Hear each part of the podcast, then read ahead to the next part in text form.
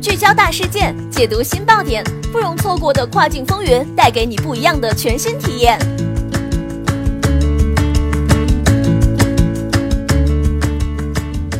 雨果电台听跨境的声音，各位听众朋友们，大家好，欢迎大家收听这一时段的跨境风云，我是可心。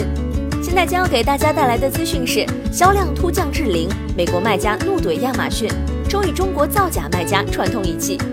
过去，亚马逊因其在处理假冒产品方面乏善可陈的做法而受到非议。现在，这家电商巨头正面临一个更大的问题：仿冒者甚至已经可以接管一家正牌公司的合法产品 listing 了。这种事最近就发生在一家美国亚马逊卖家身上，而仿冒者不出意外的还是来自中国。美国波特兰一家名为 Elevation Labs 的公司研发了设计一款耳机配件产品，取名为 The Anchor，可以粘在桌子底下用来当耳机挂架。世界上只有 Elevation Labs 这家公司制造了这种产品，而且该公司不批发销售产品，除了供应给苹果公司以外。然而，Elevation Labs 公司的这个畅销产品的 listing 却在近期被一家名为遂宁东海家居的中国卖家劫持了。遂宁东海家居利用通过亚马逊一般会向用户展示商品最低价选项这一规则，得以在 The Anchor 产品的主要销售页面上出售仿造品。那么，遂宁东海家居是怎么上架仿造品并成功劫持原公司 Elevation Labs 的 listing 呢？他的做法是制造出一个假冒版本的耳机挂架，并使用相同的 SKU 号将假冒产品上传到亚马逊平台。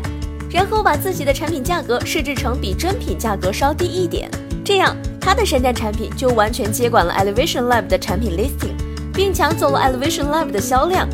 Elevation Lab 的创始人上周四在一篇名为《亚马逊与假冒产品串通一气》的博客文章中写道：“他们抄袭了我们的包装，你能分辨出真假。他们进行了改造，做出了一个糟糕的模型，并使用了一种糟糕的粘合剂。但对亚马逊来说，这一切都是一样的。”亚马逊并没有对假冒产品进行监管，他们仍在通过假冒产品赚钱，而造假者也可以匿名。我甚至不责怪那些伪造者，因为亚马逊让这种事变得非常容易。Hopkins 说道：“亚马逊并没有对假冒产品是如何取代 Elevation Labs 合法产品 listing 的发表特别评论，但亚马逊发言人在一份电子邮件中声明写道：一旦我们意识到这些产品，我们就会移除可疑的假冒产品。”当一个企业注册通过亚马逊的平台销售产品时，亚马逊的系统会扫描相关信息，以发现该卖家有没有可能是个非法卖家。亚马逊在注册过程中就会屏蔽掉大部分的不良卖家。这位发言人说，如果产品没有送达或不像广告宣传的那样，客户可以联系客服以获得全额退款。Elevation Lab 的 Anchor 耳机挂架是亚马逊上非常受欢迎的产品。Hopkins 表示。他的公司在亚马逊花了数万美元广告费，现在这款产品最畅销耳机配件中类别排名第五，因此其他制造商试图通过逆向工程复制 Anchor 相对简单的设计也就不足为奇了。但是 Hopkins 说，发生在他产品的事完全是另一回事，出现很多模仿者是一回事，但如果假冒产品已经接管了我们的 listing，这就是另外一回事了。我们的销售完全被抢了，这个产品对我们来说很重要。原来的销量也很高。Elevation Labs 通过付费的方式使 Anchor e sponsor 的广告在搜索查询中排名第一，而通过劫持 Anchor 的 listing，伪造者成功利用了 Elevation Labs 的投资，为自己带来收益。Hopkins 还表示，他怀疑遂宁东海家居使用了软件，可来自动调整伪造品的价格。当 Hopkins 试图降低它的价格时，遂宁东海家居会立即将他们的产品价格降低一美分。根据 Hopkins 的说法，这个卖家基本上霸占了 Anchor 产品的 listing 长达五天的时间。许多仿冒者已经使用了相同的方法超过一个月，新买家每隔几周就会涌现出来。仅在上周，我们就可能损失了五到十万美元。另外还要加上长期影响，如果顾客得到了假冒产品，我们的产品就会受到负面评价。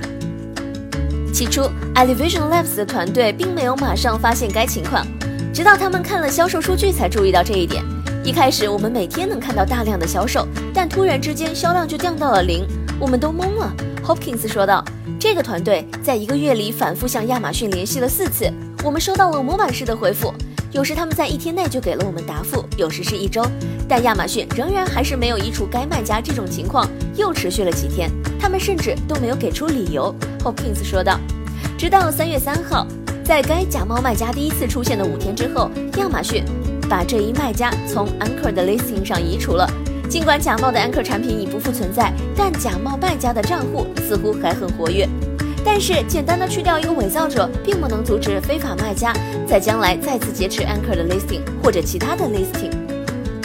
Hopkins 表示，亚马逊可以轻易地实施一项保障措施，以防止此类欺诈行为。目前，亚马逊已经阻止了第三方卖家使用自己的 Amazon Basics 品牌上架产品。他们建议亚马逊能向卖家提供一个选项，让别人知道自己的品牌产品是不批发销售的，这样就可以直接阻止任何试图销售假冒品牌产品的人。